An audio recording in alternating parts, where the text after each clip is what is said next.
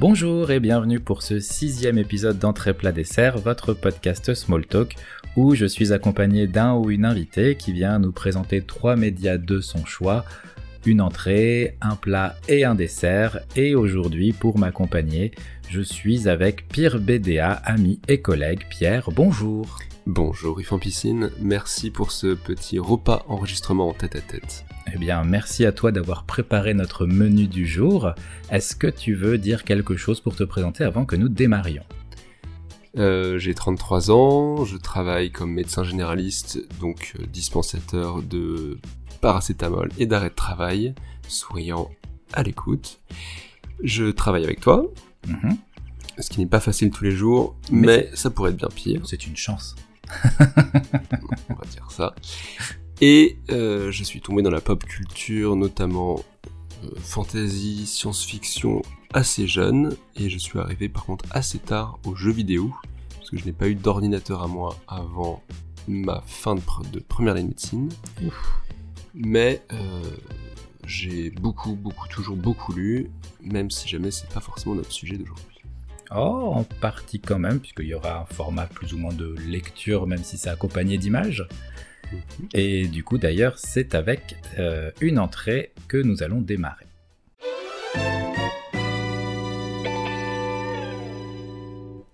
Cette entrée qui mélange donc euh, lecture et euh, dessin puisqu'il s'agit d'une bande dessinée.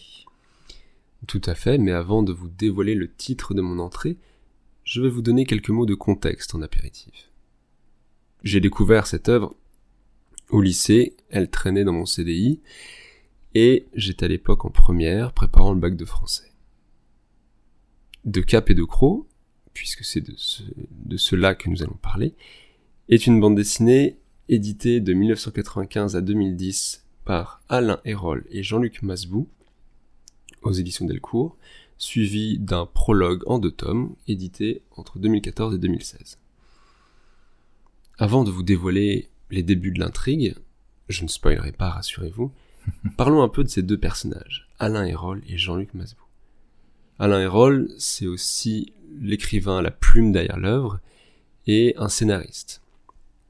Il est notamment connu pour Garulfo, qui est un mélange complètement frappé, complètement dingue de tous les contes de fées que vous avez pu lire ou qu'on vous a lu enfant, avec une grenouille qui se transforme en prince, puis qui redevient grenouille, puis qui se retransforme en prince, et qui conquiert à la fois la grenouille, le dragon, l'ogre, imaginez tous les contes de fées qui vont bercer votre enfance, sous acide, avec un dessin magnifique, et surtout beaucoup, beaucoup, beaucoup d'humour dans le texte. Plus récemment, Erol a collaboré avec Black, le dessinateur qui a fait Black Sad, pour faire les Indes fourbes, où ils reprennent le roman picaresque et en Amérique du Sud. Je vous le conseille aussi, mais ce n'est pas notre sujet. Comment est-ce que deux personnages qui se sont connus aux Beaux-Arts en viennent à créer De Cap et de Croc, un roman en dix tomes, parfois improvisé, tout autant sous acide que Garulfo, qui part de la terre de Venise, d'un Venise de la Renaissance, au bord de l'eau avec euh, des Turcs, l'ordre de Malte, des spadassins, des capes et d'épées, et qui place deux personnages principaux, un renard et un loup. Euh, donc euh, Armand Rénal de Maupertuis, le renard, et Don Lope de Villalobos et Isengrin. Comment donc plaçons-nous ces personnages et comment est-ce qu'on arrive à créer une œuvre du coup qui va les amener jusqu'à la lune? Ah oui, oui, tout à fait. Pardon, je spoil un peu. avant de redevenir sur, de avant de revenir, pardon, sur Terre. Eh bien, figurez-vous que tout ça part d'une complicité et d'un lancer de dés entre potes, car les deux compères se sont connus en faisant du jeu de rôle. Ce que j'ai découvert en préparant, en cuisinant mon entrée pour vous, c'est euh, que les deux se sont connus aux Beaux-Arts et on avait créé à cette époque un système de jeu de rôle à part à eux, où dans un, passé médiéval fantastique, ils jouaient des animaux, un renard et un loup, qui euh, avaient des aventures fantastiques. les personnages étaient très complémentaires d'après ce que j'ai pu voir dans les interviews et ils ont décidé de les mettre sur papier et c'est ce qui nous a permis d'avoir aujourd'hui cette œuvre magnifique dont nous allons parler un peu plus. Donc De Cap et De Gros raconte l'histoire de deux personnages euh, au nom, alors attention, j'essaie de pas me planter, donc Armand Rénal de Maupertuis qui est un renard. Tout à fait. Et Don Lopé de Villalobos y Sangrin qui est un loup. C'est ça, les deux reprennent un peu les clichés, les stéréotypes de deux personnages qu'on voit dans toutes les pièces de théâtre, dans tous les œuvres de cette époque-là. Euh, Armand est un gentilhomme français, il a euh, l'alexandrin facile, il est doué euh, de son épée euh, comme de ses, comme du croc, très très charmeur à la française. Don Lope est un loup espagnol, beaucoup plus engoncé dans une foi catholique traditionnelle, euh, ce qu'on pourrait avoir dès le premier tome, où il est beaucoup plus attaché à, sa, à ses stéréotypes, à cette notion de classe qu'on a dans la société espagnole de cette époque, alors que les mœurs françaises peuvent être un peu plus, on va dire, légères. Ouais. Légères, tout à fait. mais du coup, ce sont donc deux animaux, mais les autres personnages dans la BD sont des humains. Il y a des humains, d'autres animaux, et même, plus tard dans la série, un caillou. Ok, un tout à fait. Un caillou qui est un personnage à part. Et tout ça se passe très bien, naturellement les personnages interagissent entre eux, il n'y a pas du tout de racisme, de discrimination liée au statut de l'animal ou non. Il y a par contre des traits de physionomie qui sont joués, utilisés. Euh, le renard va avoir tendance à... C'est tout à fait qu'il a un renard dans le premier tome, quand ils sont capturés. Euh, Armand dit qu'il se mange la patte comme le ferait tout renard coincé dans un piège. De même que euh, le loup dit qu'il croquerait bien l'agnelle la personne de la bohémienne qu'on retrouvera plus tard dans la série. D'accord. Donc c'est une ambiance plutôt euh, ben, un peu euh, théâtrale. Alors le théâtre, justement, puisqu'on en parle, fait partie de l'œuvre du premier au dernier tome. Euh, tout est rythmé, tout est mis en scène, que ce soit le premier tome s'ouvre sur une pièce de théâtre de rue, avec euh, un roman de la de Molière, une pièce de Molière jouée euh, sur scène, puis une scène de La Fontaine. Euh, les arts du théâtre qui correspondraient à notre Netflix aujourd'hui, pour l'époque, sont partout dans la pièce. Il y a des moments où ça passe en mode comédie musicale. Enfin, on voit que les deux, Errol et Masbous, se sont connus aux Beaux-Arts et en fait, ils mettent toute leur culture classique dedans. Ça va du texte jusqu'à aussi la mise en scène qui est toujours extrêmement travaillée, que ça soit sur la position des personnages, que ça soit sur leur posture, sur aussi les mimiques. Et on voit aussi arriver, en plus des... C'est ce qui fait la richesse de l'œuvre, c'est qu'en plus de tout le classique, ils arrivent aussi à intégrer des scènes beaucoup plus modernes, avec euh, des scènes de films qui sont parfois retranscrites dans le dans l'œuvre et des références euh, qui sont trop nombreuses pour être comptées, que ce soit euh, des références à l'alunissage, comme je disais, euh, qui va les amener sur la Lune, mais je ne spoil pas trop, on le sait dès le début du premier, dès le premier tome que ça, ça va se finir sur la Lune. donc on, l'apprend assez vite, je ne spoil pas.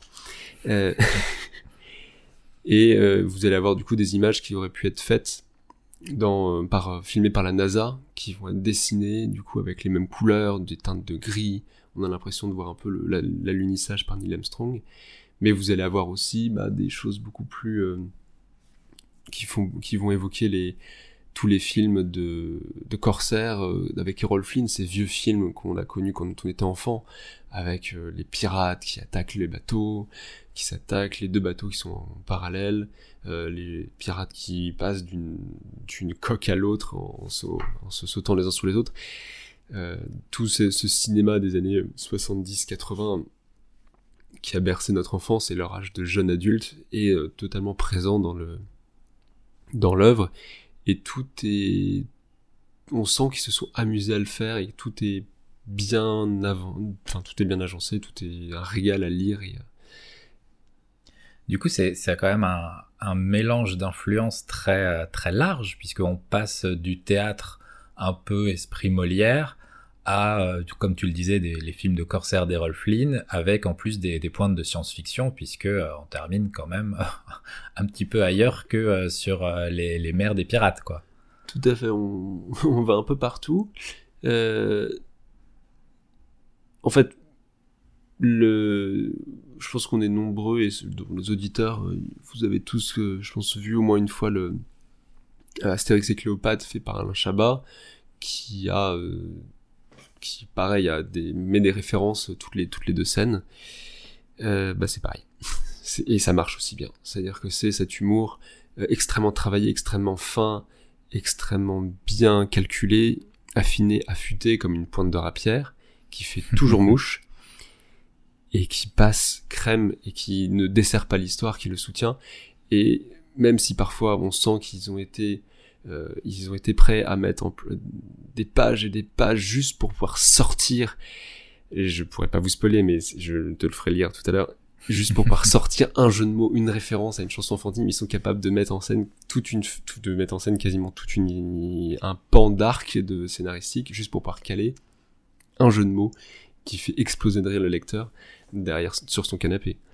Donc c'est un autre point fort de, ces BD, à savoir qu'en plus d'être quand même visuellement euh, très, euh, bah, c'est quand même extrêmement beau, euh, c'est extrêmement travaillé, mais l'écriture est parce que faire de l'humour, c'est ça, ça peut être une volonté, mais que ce soit fait avec finesse, nous en, en, piochant justement en plus dans les différentes références, en faisant des clins d'œil aux lecteurs, aux lectrices, bah c'est ça demande quand même une, une qualité d'écriture que euh, c'est Alain Hérol euh, apporte, comme il le fait aussi dans Garou le Faux.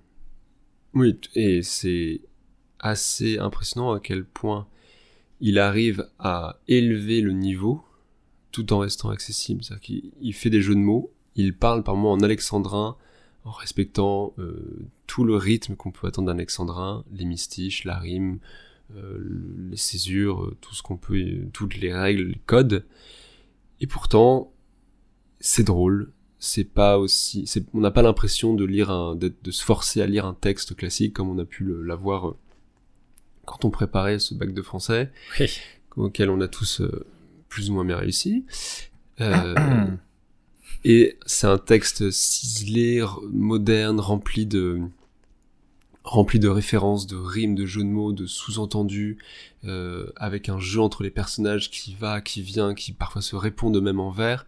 On a l'impression parfois qu'ils se on a l'impression d'être parfois dans une, dans une pièce euh, de dans la pièce de Cyrano de Bergerac même qui était euh, et qui est encore aujourd'hui un grand succès mais sans en ayant du coup le côté très accessible par rapport au théâtre c'est que c'est une bande dessinée et que si je veux la reposer euh, je peux la reposer sans souci alors que la pièce de théâtre bah si je peux pas sortir aller manger mon popcorn ou mon Big Mac ça passera pas mais il y a aussi cette question d'accessibilité ce que tu disais tout à l'heure c'est toi, tu as découvert cette BD dans un CDI euh, alors que tu étais euh, fin de collège, début lycée, si je dis mhm. pas de bêtises. Et c'est euh, notamment un âge où on va quand même plus facilement être attiré par les arts comme la bande dessinée que par le fait d'aller voir une pièce de théâtre. donc du coup, c'est quand même un, comment dire, il y a une accessibilité, une large, c'est toute une culture qui s'ouvre à un âge où on pourrait être plus réfractaire à d'autres arts. Oui, c'est vrai que si jamais il y a des gens qui pensent à l'offrir à quelqu'un ou qui veulent la lire, c'est aussi une façon de donner envie d'aller voir un peu ces textes classiques. Ça donne envie de euh, relire bah, bon, Cyrano de Bergerac, euh, qui est assez récent, mais qui est quand même assez... Euh, qui s'inspire des textes classiques et qui les sublimes, mais aussi les, textes plus légers comme euh, les contes, enfin des, pièces de Marivaux qui vont, qui sont quand même extrêmement drôles, avec toujours euh, qui n'ont rien à envier à nos séries Netflix euh, en termes de rebondissement et de stupidité ou d'incongruence des personnages. Et le premier, la première chose qu'on voit quand on prend en effet cette œuvre en main, c'est le les couleurs, la lumière, et la qualité de dessin qui s'en dégage avant de se plonger dans le texte. Et c'est vrai qu'on pourrait finir notre entrée là-dessus, c'est la qualité du dessin. Euh, la qualité de la lumière qui est, qui est décrite. Je relisais du coup le, premier tome euh, en, préparant le texte et il y a un jeu sur la lumière de la lune sur la lagune de Venise qui pourrait être un fond d'écran ou encadré en grand sur, un mur. Un jeu autour de la lumière du, de la bougie, parce que c'est une époque où on s'éclaire la bougie, donc ça aussi c'est respecté. Un jeu sur les personnages, sur le reflet, sur les, sur les visages des personnages, sur le reflet dans l'eau, qui euh, vient du travail bah, de Jean-Luc Masbou, qui, euh, dans des interviews que je, je lisais euh, et regardais, dit qu'il peut passer parfois euh, une journée entière sur une seule case. Ah oui. Et, donc c'est un, un travail titanesque quand on voit un peu le, le rythme qu'il faut avoir pour faire une bande dessinée et, du coup gagner sa vie derrière. Et une dernière chose qui m'a choqué puisque je parle des interviews que j'ai lues, c'est à quel point en fait rien n'était prévu. C'est-à-dire c'est des personnages qui ont été créés en jouant au jeu de rôle, en s'amusant, en étant complices. Ils ont sont dit qu'ils allaient les amener sur la lune.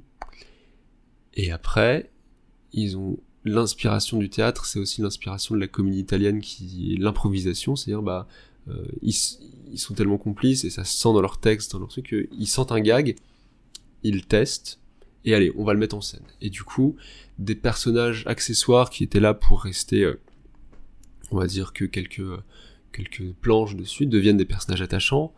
Et c'est comme ça que un personnage euh, accessoire comme un lapin qui devait à la base euh, juste les libérer et sortir de les sortir d'un pétrin à un moment donné devient en fait un, quasiment l'un des personnages principaux et finit par avoir deux tomes dédiés à sa genèse. Donc les fameux deux derniers tomes. Donc ce personnage là c'est Euseb le lapin garde du cardinal euh, couvreur, montreur de d'ours, marionnettiste, grand chef des mendiants dans le Paris du XVIe siècle. Et coincé sur une galère. coincé sur une galère, tout à, fait. Essayer de ramer tant bien que mal. Imaginez un lapin, juste la scène, imaginez un lapin accroché à une rame de galérien. Et comprenez tout l'humour à la fois dans le texte, mais aussi dans l'image qu'il peut y avoir. Euh, une chose aussi qui m'a que j'ai beaucoup apprécié sur l'écriture des personnages, c'est qu'il y a pas, il y a des archétypes, mhm. comme on disait, le renard est rusé, français, une fine langue, une fine lame, et euh, c'est un grand séducteur. Le loup, euh, isengrin, puisqu'on s'inspire aussi du roman de renard, euh, est assez martial, euh, droit dans ses bottes. Et le seul personnage qui reste dans des archétypes assez classiques, ce sera Mendoza, le chevalier de Malte, qui est un peu l'antagoniste principal pendant tous les premiers tomes, que vous découvrirez si vous plongez dans cette bande dessinée magnifique. Mais les autres personnages sont aussi extrêmement bien écrits. Tous les personnages sont travaillés, tous les personnages ont une part euh, lumineuse et une part d'ombre, euh, ont des, des bons et des mauvais côtés, et ils sont tous extrêmement attachants. Et on parlait du caillou, justement. Oui qui, qui devient un personnage à part entière euh, dans un des tomes. Euh, je ne vous en dis pas plus pour le laisser découvrir, mais sachez que le caillou aussi devient attachant, ce qui, me prénommant Pierre, l'attire d'autant plus. Euh, je voudrais te poser une question. Alors, on est plus sur du, du pratico-pratique pour des personnes qui voudraient se, se plonger dans, dans, ces BD. Comme tu disais, il y a, il y a 10 tomes plus 2 qui sont des, donc des préquelle puisqu'elle se passe avant l'histoire et elle se concentre sur le personnage de Zeb, le lapin. Tout à fait. Euh, ces dix tomes sont-ils en continuité pour une seule et même histoire ou est-ce qu'on peut piocher un tome au hasard et euh, prendre une histoire en cours? On peut prendre les deux derniers tomes en partant du coup du 11e et en lisant ensuite le 12e, mais vous allez manquer euh, une cinquantaine de références à chaque page parce que vous allez malheureusement ne pas avoir l'historique de Zeb et de son personnage et de pourquoi est-ce que à ce moment-là euh, tel personnage dit ça. Et dans le reste de l'histoire, malheureusement, il faut en effet commencer au tome 1.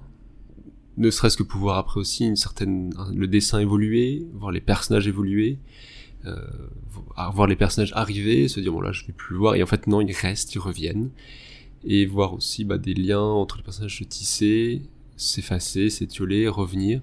Et donc c'est une série qui a la chance d'être finie par rapport à d'autres séries. qui ne sera pas continué. Euh, comme ce que disait du coup Errol, c'est qu'il vaut mieux partir quand on demande de rester plutôt que de rester quand on demande de partir. Donc il y aura 12 tomes, pas plus, et il faut commencer au premier. D'accord. Et donc c'est une, une, série de, de, BD qui peut être lue aussi bien alors plutôt on va dire adolescence ou même un peu plus jeune Un peu plus jeune. Euh, ma fille de 4 ans a commencé à se plonger dedans euh, ce matin. D'accord. Elle a rien compris au texte, naturellement, elle sait pas encore lire, mais elle était déjà très attirée par le dessin, les mimiques, les personnages. Donc je pense qu'on peut le, recommander euh, assez jeune, avec un adulte à côté au début pour expliquer l'histoire, tout simplement, parce que ça se raconte comme un conte de fées pour une bonne partie. Et ensuite, plus on avance, plus vous apprécierez euh, bah, des références, et on peut y retourner adulte, et on peut y retourner euh, quand on est, je pense, prof de français, prof d'histoire-géographie, euh, parce que vous verrez toujours des nouvelles références. Très bien. Est-ce qu'il y a quelque chose que tu souhaiterais ajouter dessus avant que nous enchaînions? Bon appétit. eh bien, on vous laisse déguster tranquillement cette entrée et on se retrouve juste après pour un bon gros plat.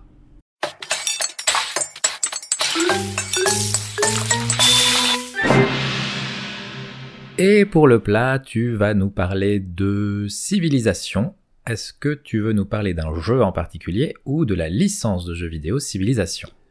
Alors on peut faire pour ceux qui ne connaissent pas une présentation un peu de la licence, avec du coup euh, on va commencer par définir ce que c'est qu'un 4X, puis après on parlera de celui auquel, celui euh, auquel je joue actuellement, donc le 6. Mais je ne peux pas ne pas parler du 4, qui a été un peu la, la marmite dans laquelle je suis tombé quand j'étais euh, en fin de P1. Donc le Civilization, c'est des jeux qui datent un peu. Hein. Le premier, c'est 91, avec euh, Sid Meier's aux commandes, et c'est un peu le premier 4X un des premiers 4X, celui qui a popularisé et lancé le genre. 4X, c'est quoi? C'est pas une recherche à ne pas faire au travail sur Internet, c'est X comme exploiter, explorer, pardon, expand, donc euh, augmenter votre territoire, exploit et bien sûr exterminate. Donc c'est un jeu de stratégie en tour à tour où vous commencez en 5000 euh, ou 30 000 avant Jésus-Christ en fonction des, des jeux et vous finissez si vous allez jusqu'au bout du jeu, quand vous avez envoyé votre civilisation sur Alpha du Centaure. Donc on va choisir une civilisation, commencer avec un petit guerrier avec sa petite massue et son colon, et à partir de là, on va développer sa civilisation, donc euh, choisir l'endroit où on va créer sa première ville, la deuxième, choisir les premières recherches qu'on va faire, développer, suivre comme ça un arbre technologique, rencontrer ses voisins, explorer autour de nous euh, bah, le, territoire. Euh, les premiers tours sont souvent des tours où on se bat contre la nature, contre les hordes barbares qui sont localisés euh, à droite, à gauche, qui apparaissent un peu partout sur les cartes. Puis on va, au fur et à mesure qu'on progresse en technologie, on va connaître un peu mieux le monde qui nous entoure, apprendre à connaître les voisins, débloquer du coup des compétences pour parler avec eux, échanger avec eux, commercer avec eux, peut-être les convertir à la religion qu'on a fondée.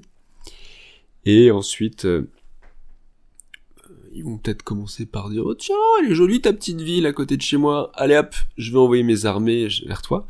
Ou au contraire, dire euh, bah tu t'installes un peu près de mes terres. Euh, vas-y, on signe un traité comme quoi on arrête. Par contre, on va bien développer notre commerce et en plus t'as du fer. Moi j'en ai besoin donc on va un peu bah, jouer le rôle du leader d'une civilisation qui va traverser les époques, si vous survivez jusqu'à l'an 2000, ce qui n'est pas toujours évident pour et diriger du coup cette civilisation euh, jusqu'à la victoire. Sachant qu'il n'y a pas une victoire, mais plusieurs victoires. Il y a aujourd'hui dans les parties de civilisation 6, vous avez la victoire diplomatique, donc vous avez été élu un nombre suffisamment de, suffisant de fois euh, à la tête de l'ONU, schématiquement. Il y a la victoire militaire, vous contrôlez euh, la majorité des, des capitales des rivaux.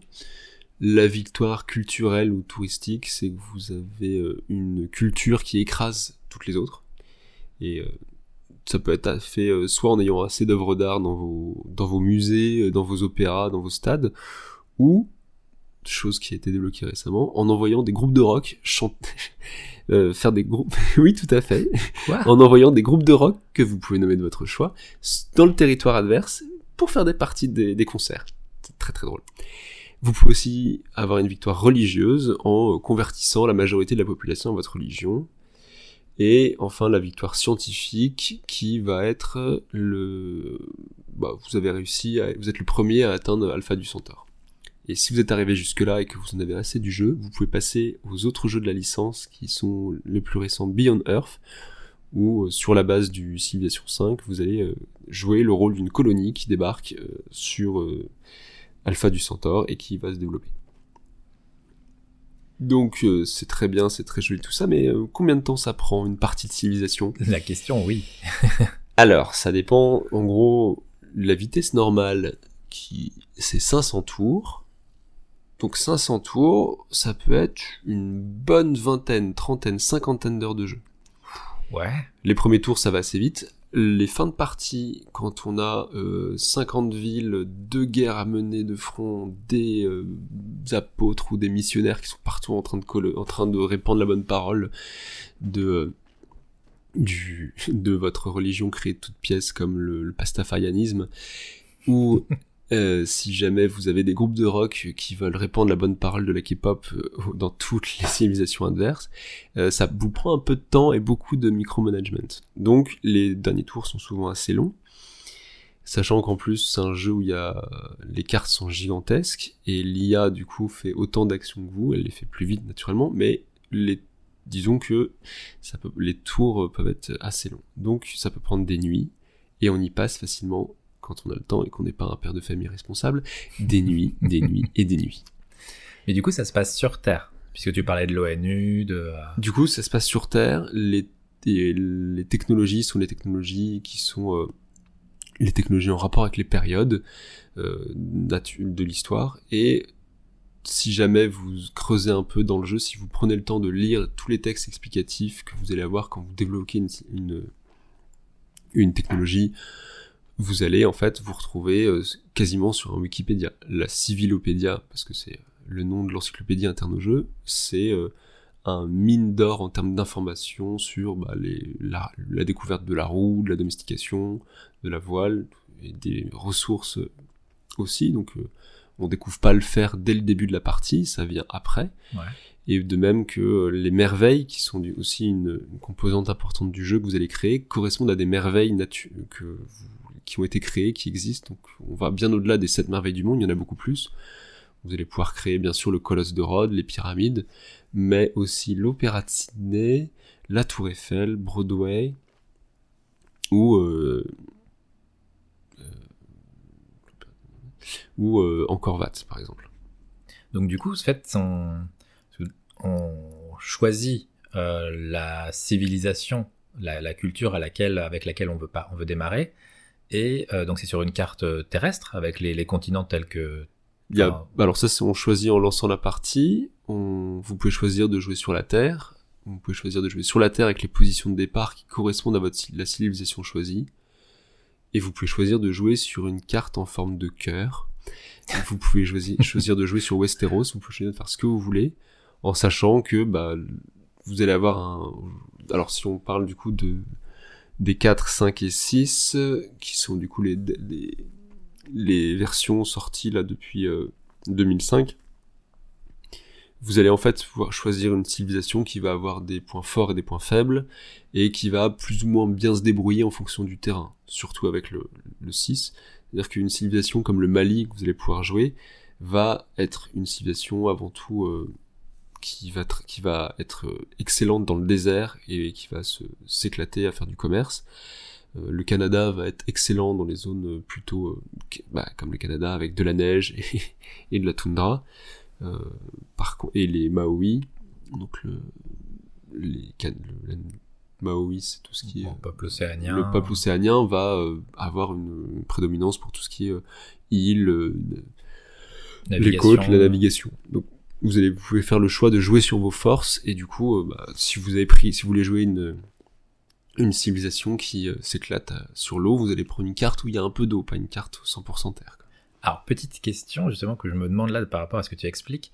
Euh, si par exemple je veux jouer le Canada, enfin le Canada, mais que donc je suis sur une carte euh, de, de, la Terre, est-ce que je démarre forcément là où se trouve le Canada ou est-ce que je peux très bien décider de démarrer avec donc la culture canadienne, mais de mettre euh, bah, à la place des Pays-Bas Alors, il n'y a pas forcément le, la carte. C'est pas comme la carte de Crusader Kings où c'est précisément le, il y a pas Brest là où est Brest, il y a pas Paris là où est Paris. C'est une carte qui décrit les contours de la Terre quand on choisit la carte Terre, mais à moins d'avoir de faire des réglages que aucun PC euh, digne de, enfin, accessible supporterait, euh, ça deviendrait très compliqué de reproduire un, un niveau de précision et de détail euh, d'une culture comme la, comme la France, en France précisément avec toutes les villes. On est plus sur des cartes qui sont schématiquement le monde avec des zones tempérées, des zones des zones arides, des zones plus froides, et vous allez, euh, en fait, il y a une part de randomisation aussi de, chaque carte qui fait que sur Internet et sur Reddit, vous allez avoir en fait des gens qui postent leur point de départ, parce que dans le civilisation 6 dont on parlera un peu plus après, le point de départ de votre civilisation va définir tous les le, le, l'early game est, extrêmement important. Donc les gens partagent des points de départ exceptionnels avec une merveille naturelle qui va donner un bonus, euh, une ressource rare et de qualité, une rivière au bon endroit. Et il y a en fait un système de seed, donc de, de code chiffré, qui va permettre de choisir un peu si vous avez été fouillé sur Internet, où est-ce que vous commencez. La plupart du temps, euh, c'est totalement random, et on se retrouve à commencer, et parfois même à relancer sa partie, parce qu'on se voit pas jouer, bah, comme tu disais, le Canada au milieu du désert. D'accord. Donc tu disais qu'une une partie se, déroule en 500 tours qui du coup vont balayer euh, le, dans, la chronologie en partant de 5000 avant Jésus-Christ jusqu'à bah, un futur euh, bah, avec notamment ce, ces, ces, vaisseaux qui vont qui doivent normalement aller jusqu'à Alpha du Centaure. Si on va jusqu'à cette période-là pour atteindre cette victoire, comment se déroule un tour? Qu'est-ce qu'on fait pendant un tour de civilisation? Au début, pas grand-chose parce qu'on a euh, un, une petite ville euh, dans laquelle il va falloir attendre 5 tours pour construire euh, des choses dedans, et un petit péon qui explore autour. Donc le tour peut prendre quelques minutes. Donc chaque unité a un nombre d'actions définies. Chaque ville a, ses ressources internes et son territoire qui va lui donner, qui va définir un peu ses compétences en termes de certaines vont produire plus de foi, certaines vont produire plus de production, certaines vont produire plus d'or, certaines vont produire euh, de la culture ou de la recherche, et du coup, en fonction du nombre de productions qu'elles ont, elles peuvent construire plus ou moins rapidement des bâtiments, des merveilles, des unités. Donc un tour correspond à, euh, un certain nombre d'années, un certain nombre de quantités de production que génère la ville, et un certain nombre bah, d'actions que peut faire chaque unité. Donc euh, les unités de base peuvent attaquer une seule fois, se déplacer de temps de cases sur la carte, euh, en fonction aussi du terrain qui joue, les collines, les montagnes, les rivières, tout ça. Et euh, en gros, il y a une, une composante qui est similaire aux échecs, c'est-à-dire qu'il faut aussi planifier les mouvements de ces troupes quand on est dans une phase plutôt agressive pour dire bah voilà dans 5 euh, tours je veux être en position pour encercler telle ville ou au contraire me défendre contre telle armée qui arrive donc il y a tout ce jeu d'anticipation en fonction de tes pièces des mouvements que tu vas pouvoir leur donner du terrain aussi, naturellement, pour pouvoir bah, bloquer, euh, créer un goulet d'étranglement, euh, livrer bataille là où toi tu veux livrer bataille, jouer sur la proximité entre les unités pour pouvoir bah, t'en sortir, parce que quand on commence à monter dans les difficultés, l'IA a juste des avantages monstrueux en termes de, des avantages monstrueux sur le joueur humain, euh, donc il faut on se rattrape un peu à toutes les branches qu'on peut pour pouvoir s'en sortir. Donc on n'est plus du tout sur un terrain d'égalité dès qu'on monte en niveau de difficulté, au-delà de normal, je suppose.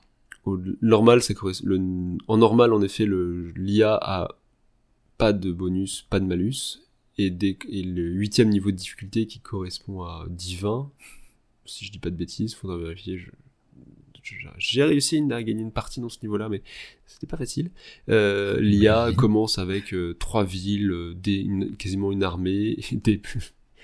c'est, elle a une avance quasiment impossible à rattraper au début, à moins de manager finement toute sa production, tout son univers, toute sa civilisation, ce qui représente un défi, mais qui donne un sentiment d'accomplissement quand au bout de 50 heures de jeu on a réussi à décrocher une victoire en, difficulté maximum que j'ai rarement eu dans un jeu vidéo.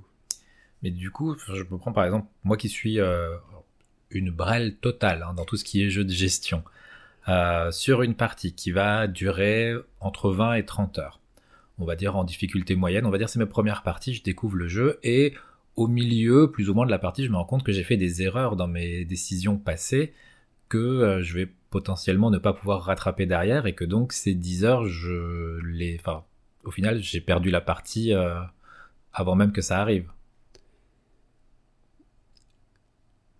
Il n'y a jamais de défaite totale? Dans les, au je ne début, dirais en pas tout que c'est un échec. Je dirais pas que c'est un échec, je dirais que ça n'a pas marché. Il est toujours possible de revenir un peu en arrière avec son, son ancienne sauvegarde, si jamais on le veut, ou de recommencer une partie. D'accord. Il y a, il y a pas cet attachement à un personnage euh, qu'on a créé comme on serait sur un RPG où en effet, euh, bah, si jamais tu montes ton, si tu mets tous tes points de ton barde dans la force, euh, au bout d'un moment tu vas avoir du mal à avancer dans le jeu. Là, les civilisations sont quand même assez équilibrées, le, le jeu pardonne pas mal, jusqu'au moment où il te dessus, mais ça, euh, c'est le hasard. On peut toujours perdre une ville et en fait la récupérer quelques années après. Euh. Ça fait partie aussi de l'histoire qu'on se raconte, c'est-à-dire qu'une ville que le... Si jamais je me suis installé comme la Suède, qui est dans dans le civilisation 6, une civilisation très intelligente, qui qui décerne des prix Nobel, qui veut chercher des personnages illustres qui ont existé, qui, a pour but de récupérer des personnages illustres pour pouvoir booster sa, sa recherche et sa technologie, mais qui va du coup forcément moins se développer militairement.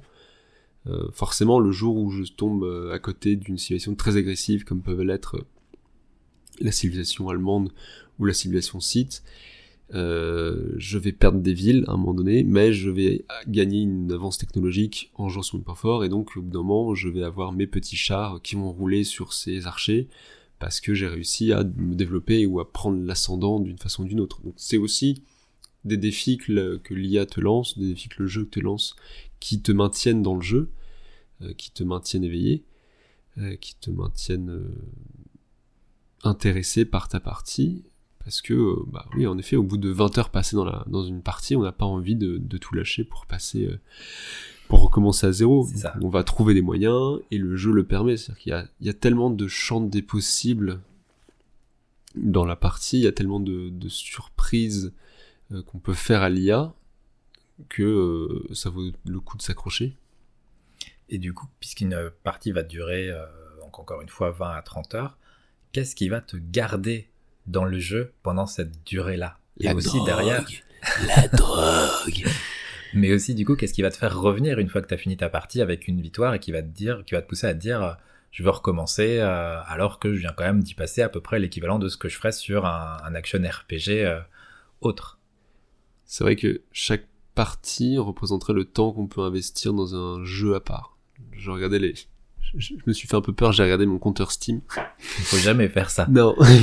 euh, Civilization 5, qui est le jeu auquel je pensais avoir le moins joué sur, Sti- sur, euh, Les trois derniers. sur les trois derniers, euh, je me suis dit, oh, mais j'ai quasiment pas joué. Je suis à quasiment 300 heures. Donc, 300 heures, j'ai pas mis ça dans Hades, auquel je joue actuellement beaucoup. Euh, et que je pense avoir fini dans quelques, dans quelques heures.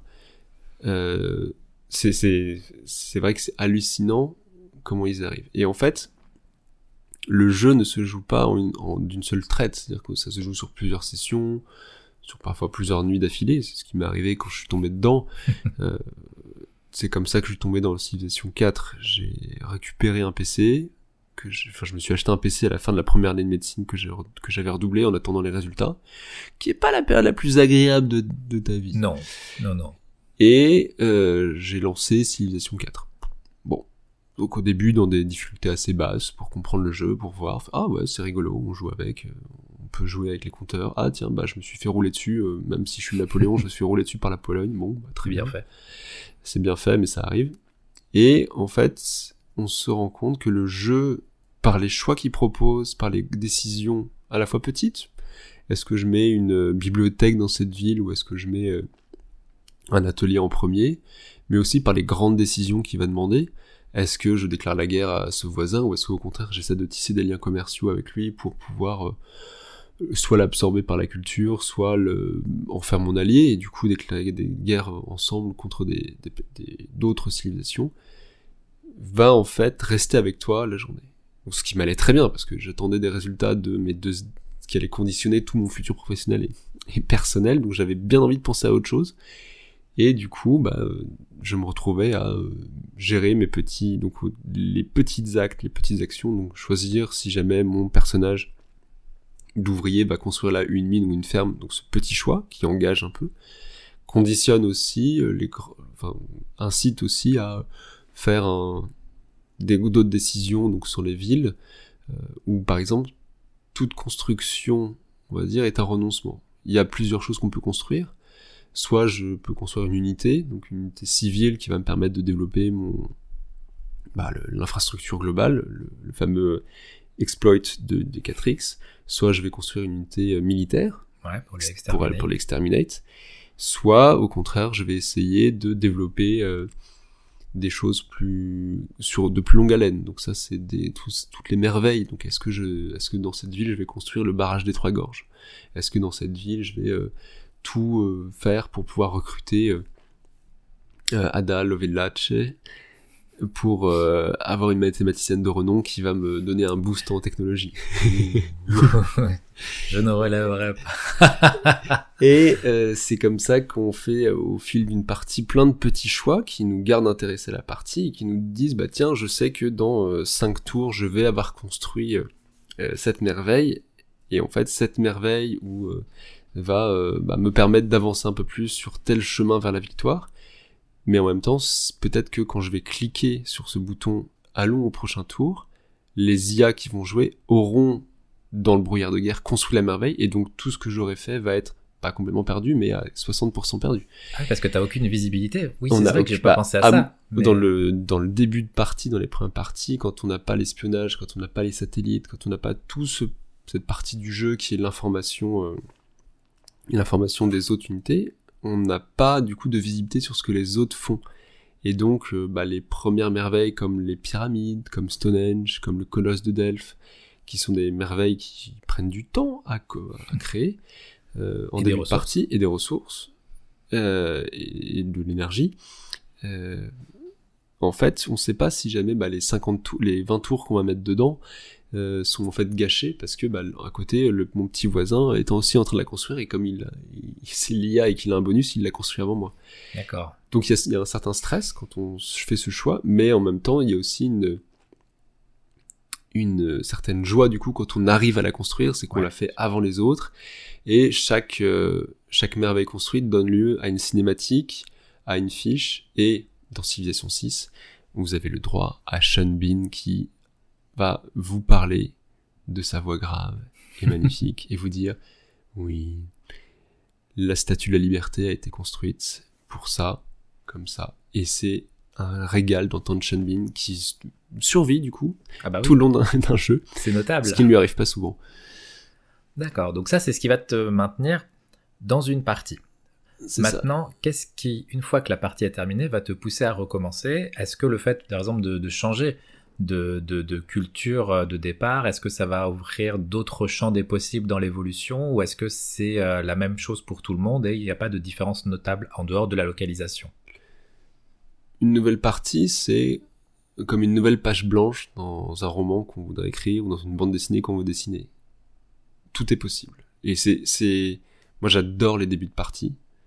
J'aime moins les fins de partie, euh, sauf quand il y a un grand défi les débuts de partie, tout est jouable, tout est possible, et euh, c'est le moment où on choisit, euh, en fonction de la civilisation qu'on a choisie, ou en fonction de l'endroit où on commence, en fonction de ses voisins, quel va être notre chemin vers la victoire. Et donc, sur une partie euh, d'une carte, on va dire, complètement random, vous allez en fait commencer bah, tout seul, au milieu de nulle part, isolé, et vous allez regarder autour de vous et explorer, et en explorant, vous allez découvrir, bah, tiens, j'ai des moutons Bon, c'est cool. J'ai des chevaux. Ah, j'ai peut-être ce qui va être me permettre de construire euh, des unités assez puissantes. Ah, je suis près de la mer, donc je vais pouvoir développer la flotte. Et cette projection, pardon, cette projection dans l'avenir, euh, en fait, permet de commencer à, se raconter une histoire. Donc, est-ce que je vais être un peuple, est-ce que je vais être un peuple pacifique? Oui, je m'appelle Bismarck. Oui, j'ai uni la Prusse, mais je veux être pacifique, régner par la paix et la diplomatie. Ou est-ce que au contraire, vous êtes euh, entouré par des voisins un peu agressifs et vous avez beau avoir choisi Gandhi comme personnage, vous allez sortir à un moment donné les têtes nucléaires et arroser tout le monde, il y aura un pour tout le monde, ne vous inquiétez pas. Et ça, c'est des choses qui se passent souvent au début de la partie, euh, avec le stress de perdre tout euh, entre les mains des barbares, parce que c'est il y a des unités un peu qui ne sont qui sont contrôlées par l'IA mais qui ne dépendent pas d'une civilisation. Qui apparaissent dans les premiers moments, dans les premiers tours de jeu et jusqu'au jusqu'à ce qu'on arrive à peu près au Moyen Âge, qui sont des, euh, des bah, comme des peuplades autonomes qui se baladent, qui peuvent raser des villes si elles sont assez développées et qui euh, représentent au début un défi assez important parce que bah, notre petit explorateur il peut il va se faire rouler dessus en deux tours donc c'est aussi, il faut aussi les prendre en compte pour, euh, pour bah, survivre tout simplement. Et donc c'est comme ça qu'on y revient, c'est euh, tiens, qu'est-ce que je vais faire la prochaine fois? Qui je vais être? Qu'est-ce que je vais faire? Et comment est-ce que euh, je vais bah, écrire une histoire qui va me prendre 20 ans, 20 heures à écrire, pardon, mais que je vais écrire moi-même et qui sera pas la même que la dernière, parce que je vais être à côté d'une autre civilisation, qu'on va avoir d'autres relations et du coup, bah, on a toujours envie de recommencer. D'accord. Il y a un autre euh, pan du jeu dont tu m'as parlé et qui forcément a fait tilt tout de suite, euh, et qui selon toi joue un rôle primordial dans l'immersion et dans le, plaisir qu'on a de jouer et de se replonger dans le jeu, c'est euh, l'aspect musical. Oui. Donc j'ai commencé Civilisation avec le 4, et euh, ça sera peut-être, euh, si jamais vous ne l'avez jamais entendu, je vous demande d'aller sur Google, de mettre en pause le podcast et d'aller taper Baba Yetu, Christopher Tin, pour écouter cette musique juste magnifique qui euh, et la musique un peu d'introduction du jeu, c'est l'écran d'accueil du jeu, c'est juste cette musique qui est équivaut bon à un autre père chanté en Swahili. Mhm. Euh, et qui vous transporte en fait. Il y a une puissance des voix, une puissance des cœurs, une force dans la, dans la musique qui fait tout de suite sentir le souffle épique, alors qu'on est juste au menu principal, de l'histoire entière qu'on va pouvoir écrire voilà, à la tête d'une civilisation et on se sent transporté, on a envie de, euh, bah voilà, de diriger euh, cette civilisation à travers les âges jusqu'à la victoire qu'on aura choisie. Et euh, en préparant du coup euh, le plat, j'ai un peu plus fouillé euh, l'aspect musical du jeu et le, sound design, et j'ai découvert que Christopher Tin avait fait, était retourné aux manettes de son introduction de de Civilization 6 en écrivant du coup la musique d'entrée qui se base sur des textes de Léonard de Vinci. Donc c'est le en français c'est le rêve du vol donc qui est pareil une musique assez épique, assez entraînante, chantée par des chœurs qui vont, pourraient vous tirer la larme à l'œil. Mais j'ai aussi découvert le sound design qui avait été mis en place dans le jeu. Bon. Comme je vous expliquais au début, les premiers tours sont à, la fois très compliqués parce qu'il faut faire beaucoup de il faut être très attentif à toutes les informations, mais sont assez rapides et assez simples. C'est-à-dire qu'on a très peu de choses à micro-manager et ça se passe dans un monde préhistorique, avec du coup des technologies très basses. Et le jeu vous place aussi dans cette ambiance-là. C'est-à-dire que dès le début, vous allez avoir, en fonction de la civilisation que vous avez choisie, des musiques très simples, un, deux instruments, euh, pas forcément jamais le même entre les différentes civilisations. Donc le, la civilisation indienne, par exemple, ça va être un instrument traditionnel indien.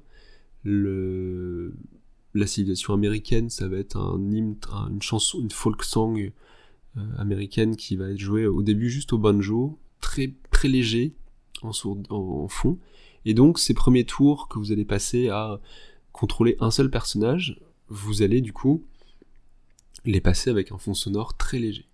Puis vous allez rentrer dans le Moyen Âge, et là la musique va gagner en intensité. Vous allez avoir des instruments plus nombreux, euh, des cuivres. Donc par exemple dans le cas du Brésil, on a commencé avec une simple guitare piquée, vous allez avoir quatre instruments qui vont être euh, mis en place, euh, comme une, un groupe traditionnel brésilien qui jouerait derrière vous en fond sonore, donc très léger avec une improvisation, une musique un peu plus rythmée, qui va vous porter dans, la gestion de votre empire un peu plus euh, un peu plus évolué, un peu plus compliqué.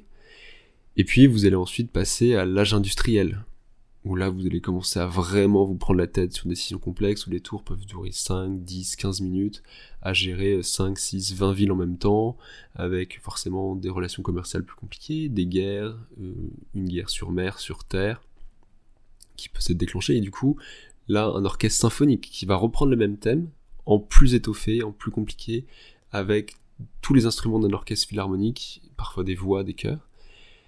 Et enfin, quand vous allez aller au dernier, dans les derniers stades du jeu, donc l'air atomique, euh, vous allez avoir du coup, euh, pour ce qui est de un, remix en fait de tout ce que vous avez entendu auparavant avec du synthé, de la basse, et à chaque fois adapté à la culture et à la civilisation de la personne. Donc si vous allez sur le, la Civilopédia ou sur les, les, les sites de fans, vous pouvez voir que l'OST de civilisation est juste pantagruélique. Vous en avez pour aussi des centaines d'heures à tout écouter.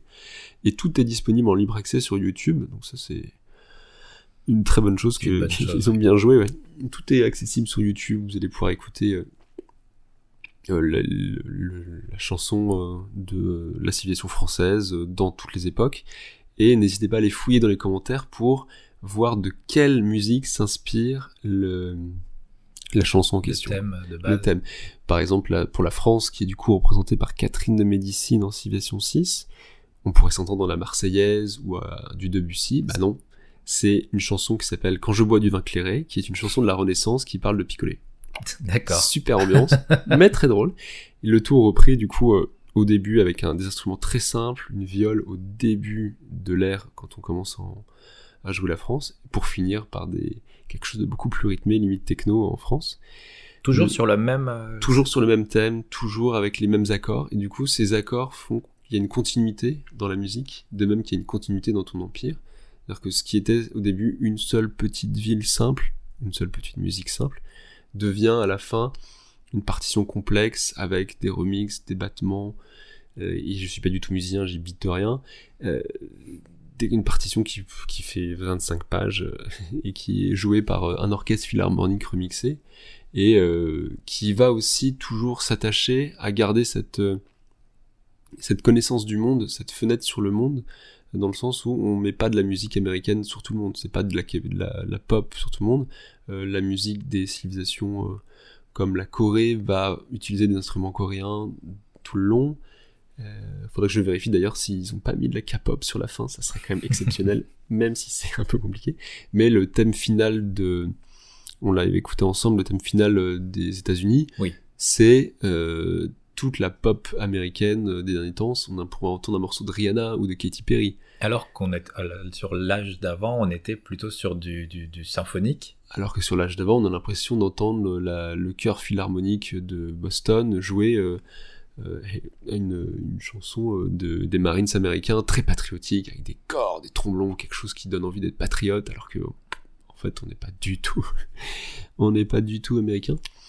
et c'est du coup, ça a été un vrai plaisir de découvrir ça et j'en remercie ici le tombéré musical qui m'a appris petit à petit à apprécier la musique des jeux vidéo, à y prêter attention et à savourer encore plus ce média que je consomme euh, dès que je peux.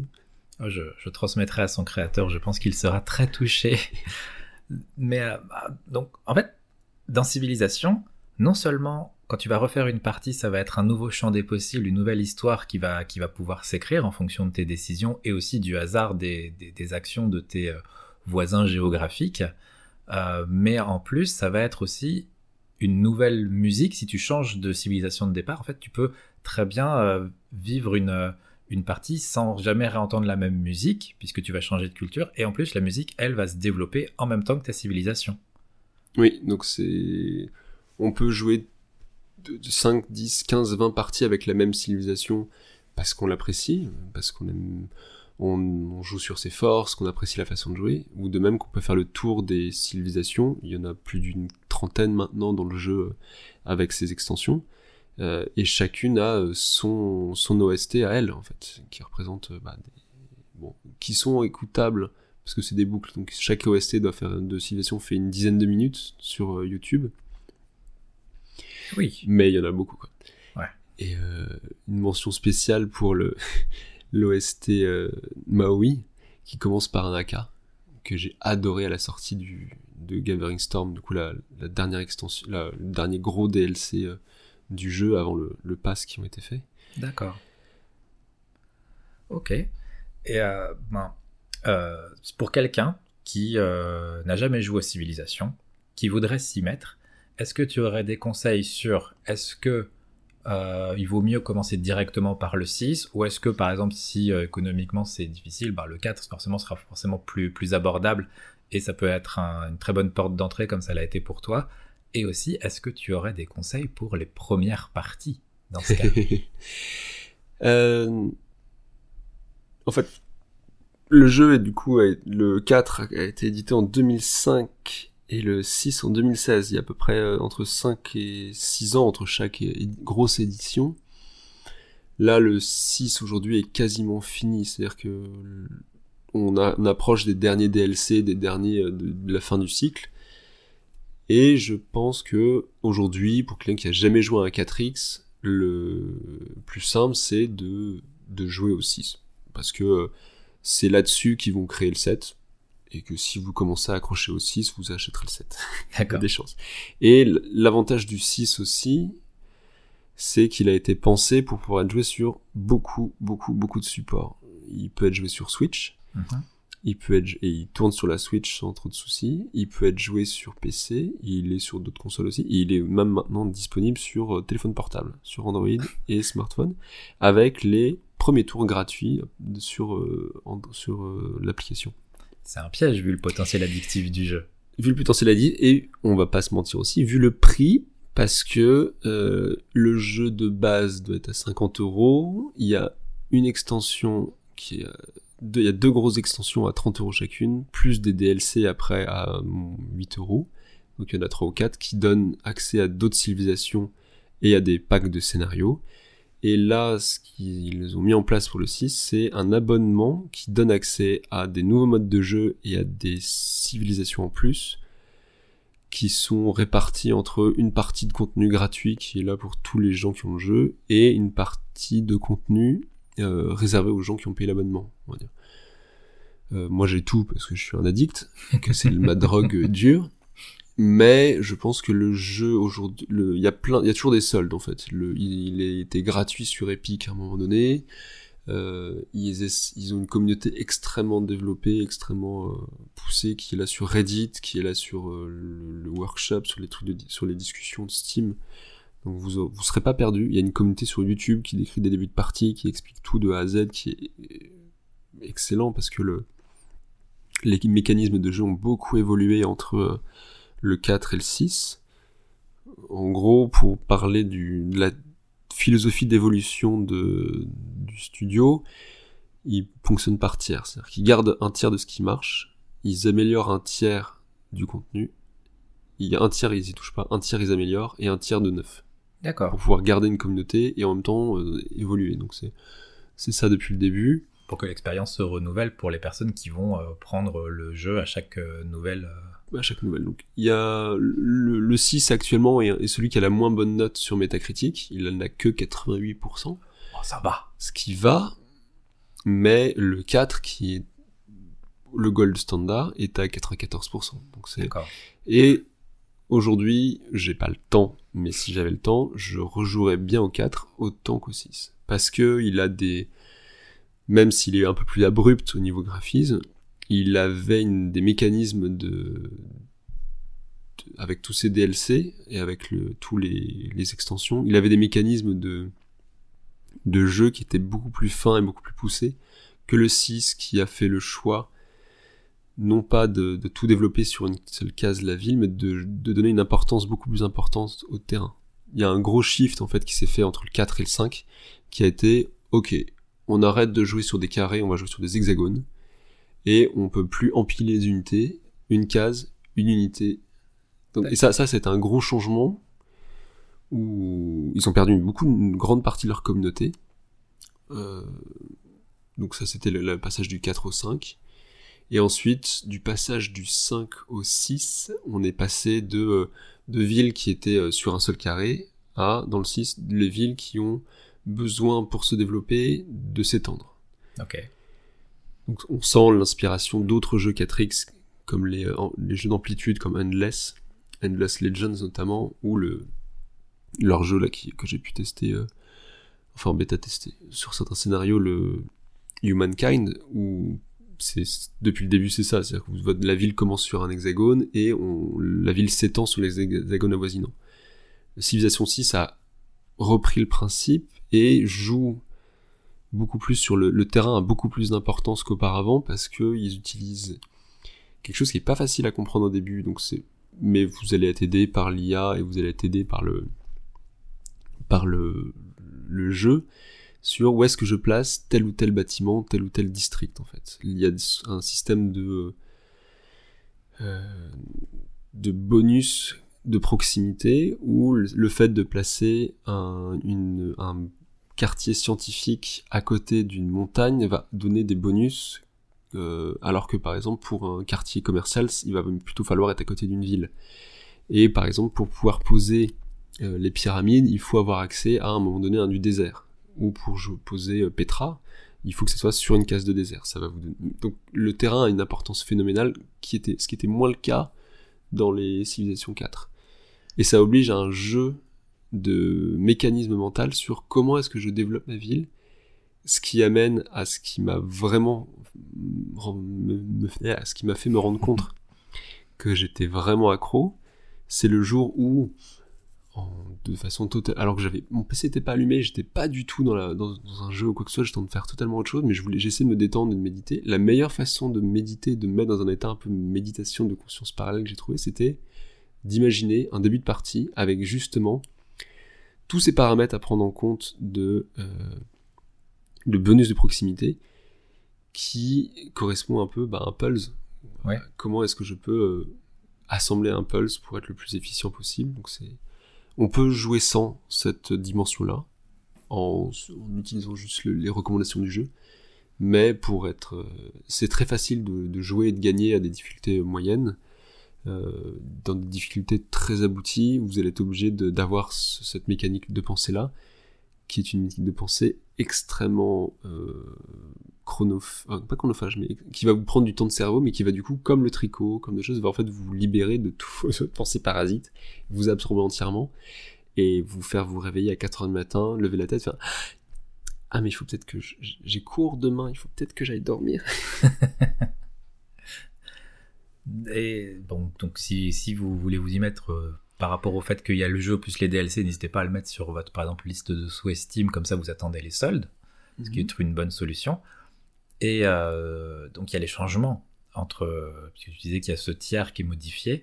Toi, par rapport à ton expérience de jeu qui est quand même assez poussée sur le 6 et qui a connu le 5 et le 4 avant, qu'est-ce que tu attendrais comme évolution sur euh, un possible Civilisation 7 Une IA qui soit pas qui arrive à jouer au jeu.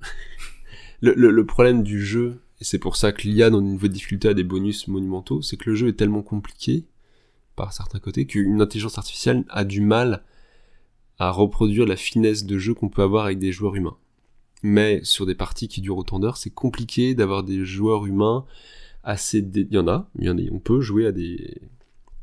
avec des gens sur Internet, il y a des gens qui le font, mais ça demande une organisation pour jouer sur des parties assez importante. Donc l'IA aujourd'hui a des réactions qui sont qui ont évolué au fil des DLC du 6 dans le, dans le bon sens, c'est-à-dire qu'on sait euh, pourquoi est-ce que euh, Gandhi vous aime pas, bah, c'est parce que vous êtes installé un peu trop près, que vous avez essayé de le convertir au pastafarianisme et que lui il est catholique donc il a pas envie. Oui, cherchez pas, c'est récurrent dans ce jeu. euh, mais l'IA est trop... Le jeu est trop compliqué pour qu'une IA soit performante et pour qu'une IA soit un alter ego fiable. Autant aussi personnifié que peut l'être un alter ego dans un RPG. Donc si j'espérais quelque chose, ça serait plus de petits moments où je sens que mes décisions, de mes choix définissent l'histoire, définissent la, la, direction que prend mon, ma civilisation, et euh, je verrais bien une possibilité pour la civilisation de faire des choix difficiles. Là, dans la civilisation, on est sur du politiquement correct, on est sur un monde globalement où on peut se taper dessus, mais qui est toujours assez cartoon sur le Civilization 6, assez bienveillant. Euh, je peux peux le fait de choisir une, une, une, idéologie autoritaire va euh, me va me donner en fait des bonus et des malus euh, dans ma civilisation et vis-à-vis de mes voisins mais il n'y a pas cette finesse il n'y a pas il a pas de choix moraux dans civilisation euh, et c'était une discussion qu'on avait avec un autre un pote qui joue aussi à la civilisation, c'est il s'engueulait avec sa copine parce que alors que c'est un, un militant Greenpeace anti-nucléaire convaincu non non militaire, ça le choquait pas dans le jeu d'envoyer des bombes atomiques sur la tête de ses adversaires. Parce que la moralité, au sens, le poids moral de tes décisions ne se fait pas assez sentir, à mon sens, dans l'histoire, par rapport à ce qui pourrait être par rapport à ce qu'on connaît dans les jeux, dans certains jeux actuels. Je pense à des jeux de, de gestion comme This War of Mine. Ouais.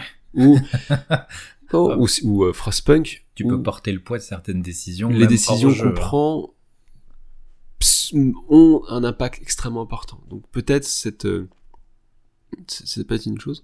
Et je verrais bien revenir un élément qui m'avait surpris et que j'avais adoré dans Civilization 4, on jouait, c'était euh, la possibilité pour le jeu de, te surprendre.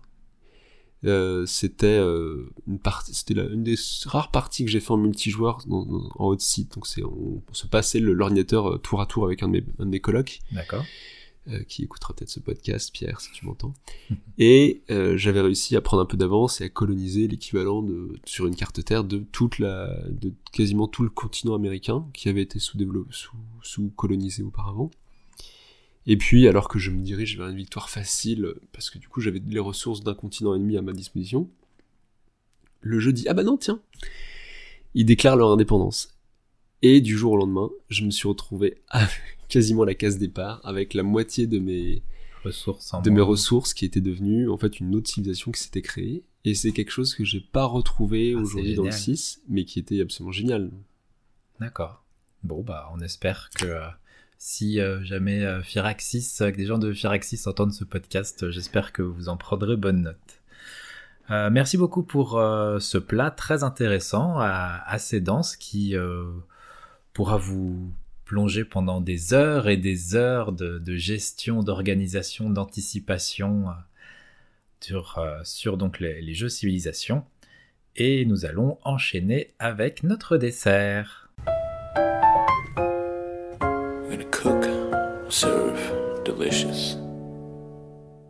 Et pour le dessert, c'est un dessert sous cloche que nous apporte notre hôte et il nous appartient de décider si, nous voulons soulever la cloche ou pas, mais ce qui s'y trouve peut très bien altérer notre santé mentale. Bienvenue. Pour le dessert, nous allons plonger dans le mythe. Nous allons plonger dans le jeu de rôle Cthulhu. Ouh. Bon. Notamment Cthulhu Invictus. Un le jeu de rôle Cthulhu qui se passe dans la Rome antique. Bon, si vous êtes sur un podcast qui parle jeux vidéo, culture pop, le jeu de rôle, vous savez ce que c'est.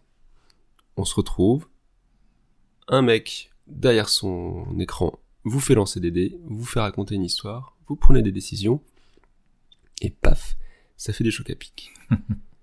Dans la formule classique, le porte, monte, trésor, le donjon dragon, on gagne de l'expérience. On évolue, on gagne des capacités, on comprend les choses.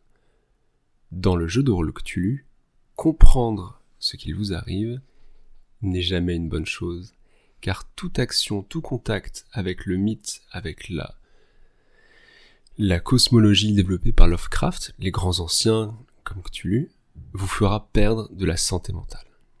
Et tout est au cœur de ce jeu de rôle qui n'est pas du tout basé sur l'action, mais plus sur l'investigation et les relations. C'est un jeu, pour moi, un peu atypique. J'ai été bercé dans un, des lectures de Rick Fantasy, dans beaucoup tout le Seigneur des Anneaux, tout ce que vous voulez. Cthulhu est un peu à part. Le jeu de rôle arrive à reproduire l'effet des romans de Lovecraft qui est de semer le doute. Est-ce que ce que je raconte, ou est-ce que ce que le maître du jeu me raconte est la réalité, ou juste le fruit d'un délire complet? Et c'est ce que le jeu de rôle vous invite à vivre, une expérience où vous perdez petit à petit de la santé mentale, des points de vie, et si vous vous en sortez vivant au bout de la campagne, vous avez beaucoup de chance. Ou un maître du jeu très clément. Parce que vivant ne veut pas dire indemne. Hein. Vous ne sortirez jamais indemne de Cthulhu. Et c'est une philosophie assez différente de la plupart des jeux de rôle, et c'est très rafraîchissant, même si c'est parfois assez angoissant. Et quelle est la particularité du coup de Cthulhu, comme tu le précisais, Invictus? Cthulhu Invictus, du coup, auquel on a pu jouer ensemble pendant quelques mois, replace les investigateurs et les joueurs dans euh, la Rome antique. Et Cthulhu, du coup, étant un jeu d'investigation et de relations, il oblige le joueur à se créer un personnage complexe. Hors de question d'avoir un personnage un peu stéréotypé. Il n'y a pas de barbare avec une grosse épée, et pas non plus de magicien qui lance des boules de feu. Les joueurs sont des personnages souvent inspirés soit de personnages réels, soit d'expériences personnelles ou de lecture. Et il faut que le joueur travaille son personnage et y tienne, car il va devoir euh, être naturel dans ses interactions avec le monde, dans ses questionnements, dans ses interactions avec les autres personnes. Et que tu une Invictus place cette ça dans le monde de la romantique, où les valeurs judéo-chrétiennes, donc euh, tu ne tueras point, t'auras pas d'esclaves, touche pas la femme de ton voisin, n'ont pas cours. Le monde romain n'est pas le monde du XXIe siècle à Paris ou en Ile-de-France ou ailleurs. C'est un monde complexe, c'est un monde qui a ses règles, et il va falloir du coup accepter un changement de règles. De paradigme. De tout... Hmm. Je vais te sortir la marguerite des compétences de Cthulhu, ça va faire mal. Alors, euh, du coup, on se retrouve à jouer des personnages qui ne sont pas de nous, mais qui sont euh, en partie euh, écrits dans la campagne, enfin pour la campagne, auxquels on peut apporter nos, des ajouts sur décision du maître du jeu ou en discussion avec lui, et donc jouer un personnage avec des valeurs morales qui ne sont pas du tout les nôtres. Oui. Et vous allez du coup devoir prendre, et votre maître du jeu vous y forcera, vous y poussera, prendre des décisions euh, compliquées qui n'auraient eu aucune chance, que vous n'auriez jamais prises, vous en tant que joueur euh, dans votre vraie vie, mais vous allez les prendre dans le jeu et vous allez faire ces décisions, les assumer, et euh, sur des campagnes comme celle qu'on a pu jouer qui durent des mois, vous allez devoir assumer les conséquences de vos actes, parfois trois, six mois après ce jet de dés malchanceux ou le fait d'avoir choisi de raser ce village complètement parce que après tout il fallait bien calmer la révolte d'As. Et c'est un jeu qui va jouer sur les émotions, qui va jouer sur l'ambiance. Tulune Victus, du coup, a, euh, nous a fait nous remonter une enquête euh, dans Rome, en Dacie et après dans les îles grecques. Euh, et le combat n'a pas vraiment beaucoup de place. C'était beaucoup plus sur l'interrogation, la recherche de liens entre différentes entités, la recherche d'informations, la recherche de essayer de soudoyer des gens ou de les parfois de les torturer. Et le combat, quand on est en combat, soit c'est un être humain, donc le maître du jeu peut très bien vous, faire vous affronter, mais euh, tuer un être humain, quelle que soit la civilisation, quelle que soit l'époque où vous êtes, va avoir des conséquences euh, sur les gens autour de vous. C'est-à-dire que bah, c'est un père de famille, donc vous allez avoir la veuve qui peut venir taper à la porte et dire mais du coup je fais quoi? Et l'autre combat que vous pouvez avoir, c'est face aux grands anciens. Et donc autant vous dire que vous vous retrouvez face à Cthulhu, vous n'allez pas essayer de lui mettre une flèche dans l'œil. Vous n'êtes pas dans Zelda, et ça va pas marcher. On essaye de trouver une porte de sortie avant de perdre la notion complète de la réalité. c'est ça.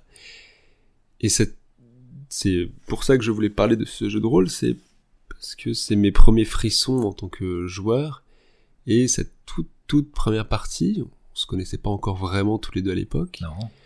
Euh, j'avais fait le choix de jouer un jeune auxiliaire d'As, donc la Dacie c'est l'actuelle Roumanie, engagé dans les troupes euh, du centurion local qui euh, va, on allait du coup voir ce qui se, des événements bizarres autour d'une villa, et sous l'œil un peu amusé des, joueurs un peu plus expérimentés qui étaient autour de la table, je prends la décision de m'isoler et d'attendre la nuit seul dans les sur, perché sur le toit de la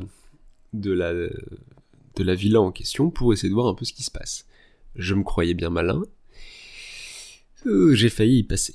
Heureusement, on avait un maître du jeu compréhensif et doux, merci Christian, qui m'a épargné une mort le premier soir, mais il a réussi à me faire comprendre en quelques jets de dés que c'était pas passé loin.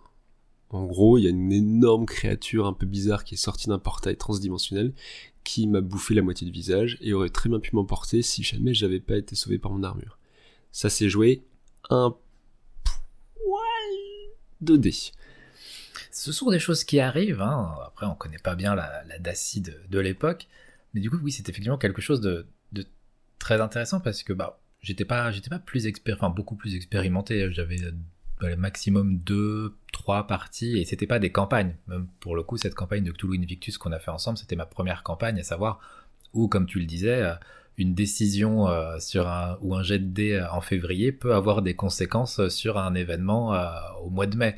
Donc c'est quelque chose qui est une toute autre manière de jouer. Et cette ambiance, c'est ça ce que tu décrivais, c'est on n'est pas du tout à chercher à, être plus fort ou avoir plus de vie, un meilleur équipement, mais on essaie de comprendre ce qui se passe et petit à petit, avec le, le, le talent du, maître du jeu, sa manière de, raconter, on se retrouve dans un univers et une ambiance très euh, petit à petit oppressante et on n'a presque pas forcément envie d'avoir les réponses aux questions qu'on peut se poser. Non, pas du tout. Surtout que les, le point d'orgue final de chaque euh, morceau de campagne ou de la campagne était à chaque fois des événements assez euh, traumatisants et on n'en est jamais sorti indemne. On a eu quelques jets déchanceux, on, peut le dire, mais euh, c'est assez assez original dans le monde du jeu de rôle aujourd'hui de, de ne pas vouloir finir une partie parce qu'on a peur de perdre son sa santé mentale et de finir sa vie dans un asile. Surtout que ça peut après influer sur les possibilités et les décisions qu'on va prendre derrière. Parce qu'il y a ce que tu disais, à savoir le, le personnage que l'on incarne, qui va avoir des valeurs différentes, qui va avoir une biographie différente. Et donc, on va se retrouver à devoir jouer quelqu'un d'autre et prendre des décisions qu'on ne prendrait pas en étant nous-mêmes dans le monde réel. Mais il y a aussi le fait d'adapter son personnage aux événements qui vont se passer en jeu.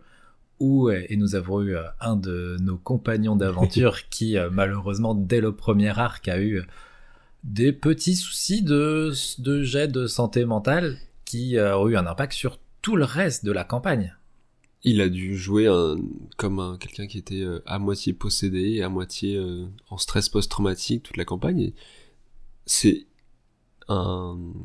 extrêmement intéressant de pouvoir jouer quelqu'un qui n'est pas un héros, qui n'est pas un archétype de réussite.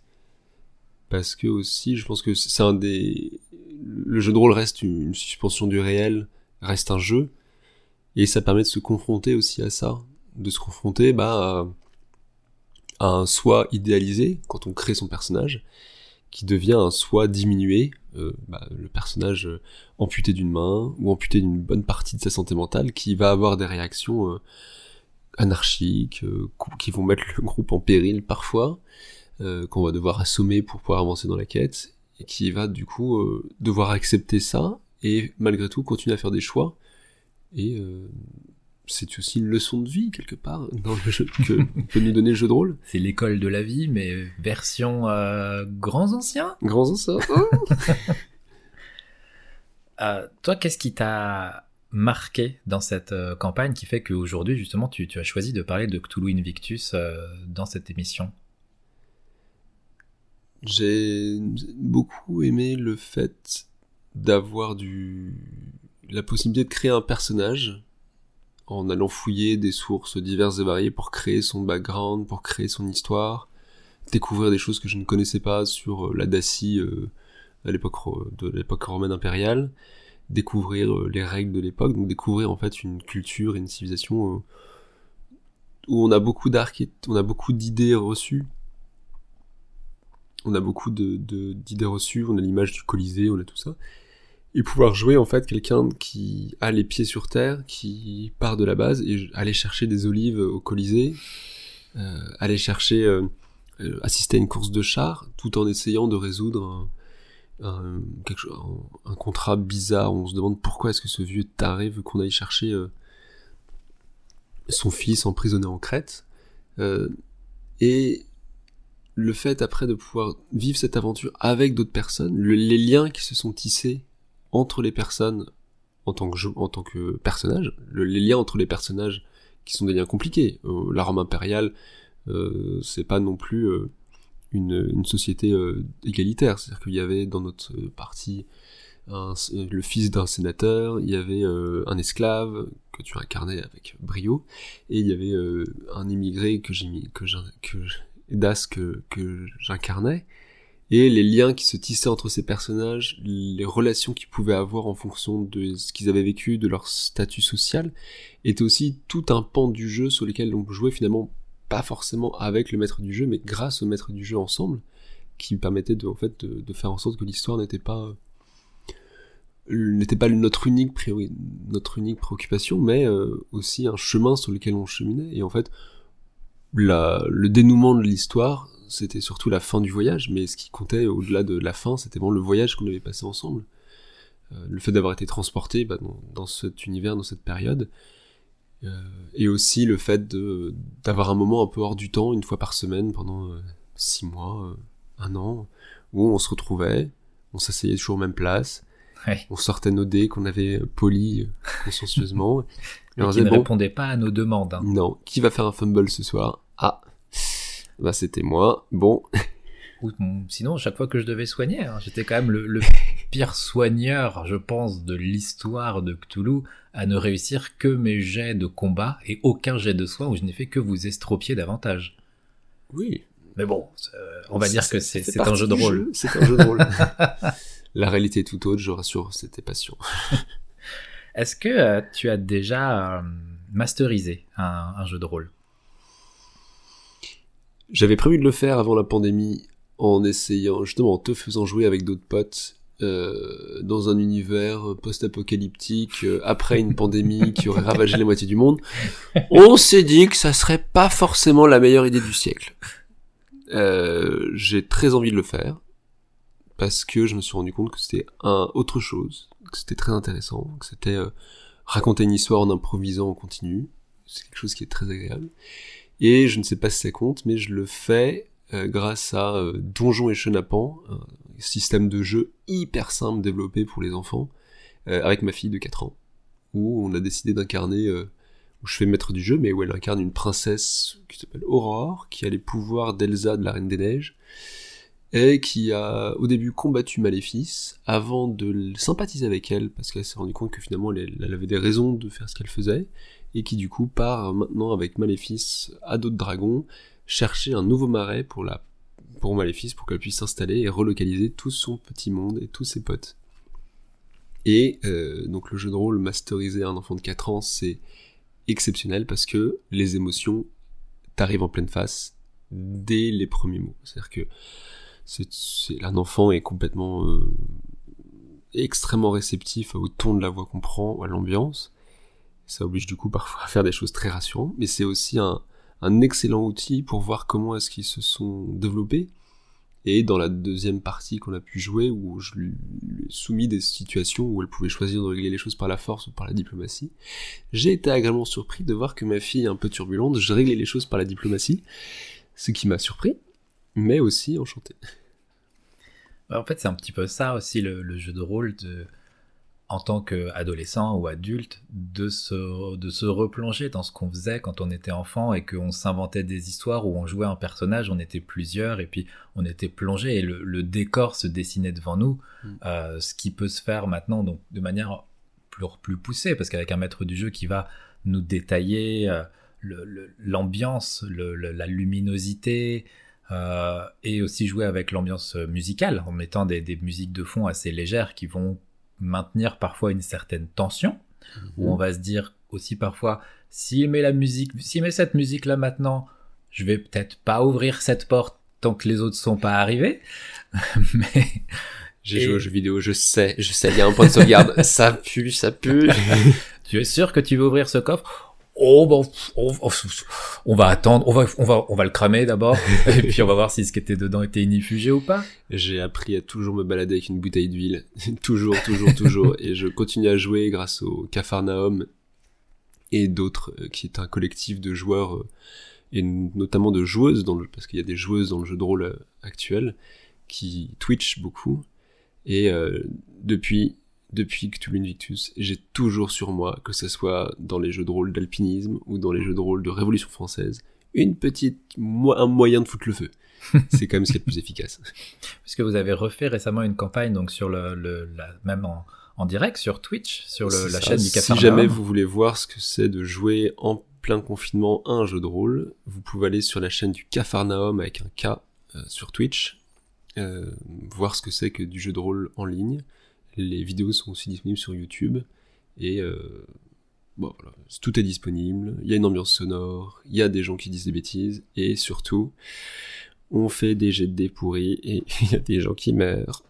Alors du coup, je, je, je, dévie un petit peu de Cthulhu Invictus, mais par rapport à ce jeu de rôle pendant le confinement, parce que c'est quand même quelque chose auquel on est tous confrontés, tout et tous confrontés actuellement, mm. comment vous avez fait pour euh, recréer cette ambiance et la logistique? La logistique, au final, elle devient presque plus simple. La logistique principale du jeu de rôle, le problème, c'est de trouver une date. Une date où tout le monde peut se déplacer euh, et avoir, euh, du coup, euh, être disponible pour aller à, ça une heure de route pour jouer ensemble. Avec le, du coup, le, la magie des internets, on peut jouer certains à Lille, certains dans les Alpes, d'autres à Paris ou en Belgique, et on peut se retrouver, il faut juste convenir d'une date et d'une soirée. Le transport en moins. L'ambiance, après, elle vient des visuels que peut mettre le maître du jeu sur la table, mais pas que. On a pu faire des parties de jeu de rôle avec euh, des, des un fichier Word partagé et des dessins en carré, parce que l'ambiance, elle vient des joueurs, elle vient des personnages qu'on incarne, et elle vient du maître du jeu qui euh, donne le tempo, euh, va expliquer, bah, va nous mettre dans des situations où on doit faire des choix, et l'implication de la personne et du joueur, elle vient du choix qu'il doit faire je pense que c'est ce sera un peu le mot de la continuité avec la civilisation, c'est on est impliqué parce qu'on fait des choix.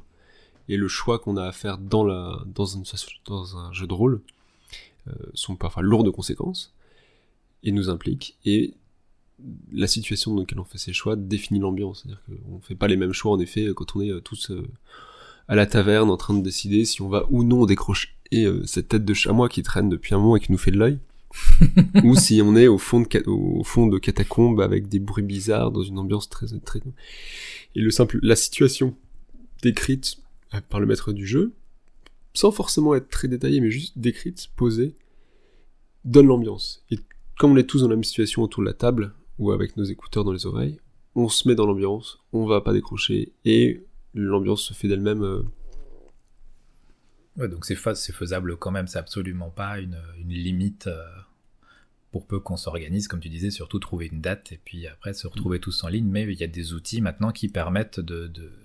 Il y a des outils, il y a euh, Roll20, il y a Let's Roll qui est du coup une plateforme qui est en train d'être développée, euh, qui va rentrer en bêta dans les mois qui viennent normalement. sur lequel nous on joue parce qu'on a des, joueurs qui du Cafarnaum qui sont sur les dans l'équipe de développement je crois et euh, des plateformes aujourd'hui qui permettent voilà de, de plus de plus retrouver autour d'une table, même si quand même ça reste la meilleure expérience parce que voir le, visage de l'autre, voir son sa petite goutte de sueur tomber quand il lance le dé et que ça fait un échec critique, ça n'a pas de prix. Ou le, euh, le maître du jeu qui, qui essaye de, de cacher un, une réaction face à une décision en disant je veux surtout pas que euh, ça impacte sur leur choix, mais quand même tu sens qu'il y a un petit sourcil qui se lève sur cette décision de rester seul le soir en Dacie, euh, alors que des bruits bizarres viennent de la forêt juste à côté. Christian, si tu nous écoutes, ta poker face n'est pas du tout au point. Ça t'a permis de rester en vie malgré tout Donc, pour, pour, en revenir à Cthulhu Invictus, je me permets quand même quelques petites précisions sur le fait que donc c'est parti de, de, 2004 et d'une idée de, de, Chaosium qui avait fait un premier guide, et ensuite plusieurs scénarios, notamment par Oscar Rios, qui à partir de 2008 en a fait quand même une, bonne partie, notamment ben, Malo Mumbra, qui se passe euh, en Dacie, qui est euh, le, scénario par lequel on avait commencé, si jamais vous voulez découvrir un petit peu la, Roumanie d'époque. Et euh, bon voilà, ces bruits bizarres, pas bizarres, mais en tout cas qui viennent de la forêt un peu trop proche. mais il y a aussi des scénarios qui vous amènent à Herculanum en 79 après Jésus-Christ, alors qu'un tremblement de terre a révélé une inscription que les fans de Cthulhu connaissent bien et qui nous dit que à Relier, si je le prononce bien, euh, Cthulhu d'or. Mais voilà, comme nous sommes en 79 euh, à Herculanum, je vous laisse deviner ce qui suit euh, quelques jours après le début de votre campagne. Il y a aussi Extrico Tabula, donc qui se passe en Germanie et qui, je crois, va aussi des, une, ramification qui vous emmène en Britannia. Enfin, il y a vraiment de quoi voyager dans cette époque sous euh, Néron, sous Claude, euh, sous euh, c'est Auguste, si je dis pas de bêtises, et qui vraiment est, enfin, ça, ça, sort, comme tu disais, du schéma classique de l'héroïque fantasy, le nain, l'elfe, etc. on est à la fois dans de l'imaginaire, mais aussi dans de l'historique. Oui, tout à fait. Donc ça, c'est quand même quelque chose de bah, qui, pousse en plus euh, à la recherche personnelle. À la recherche, qui incite à aller chercher plus loin, à découvrir des, choses. Les guides du, joueur sont extrêmement bien faits. Chaosium, ils font un travail monstrueux. Leurs guides sont toujours magnifiques. Euh, mais la, la richesse du, du, scénario, la richesse que va pouvoir injecter le, maître du jeu, et la richesse que vont pouvoir injecter aussi euh, les personnages, euh, en fait, c'est une, une, bobine sans fin. C'est qu'on commence à lire un peu sur la Dacie, sur Wikipédia, et puis deux heures après, on se retrouve à être quasiment un expert sur euh, la forme de l'oppidum et les techniques de la Légion, et de la Légion romaine, bien sûr.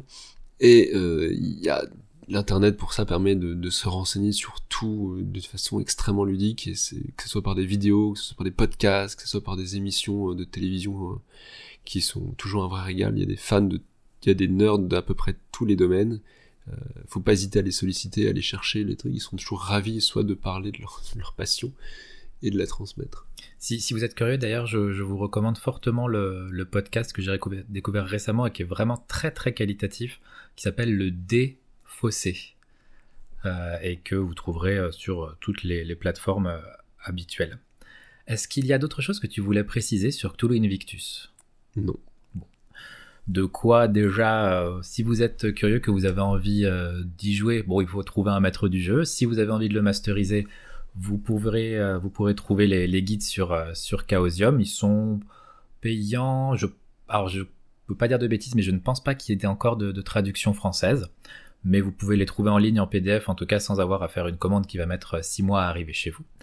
Et bah, si jamais vous avez envie de partager vos aventures, il ne faut pas hésiter à découvrir le Capharnaüm, où tu as eu une, une campagne récente, où d'ailleurs on peut voir en rediffusion sur Twitch euh, la, la partie à laquelle euh, vous avez participé. Euh, vous étiez quatre, de, deux joueurs, deux joueuses, et une maître du une jeu. maître du jeu.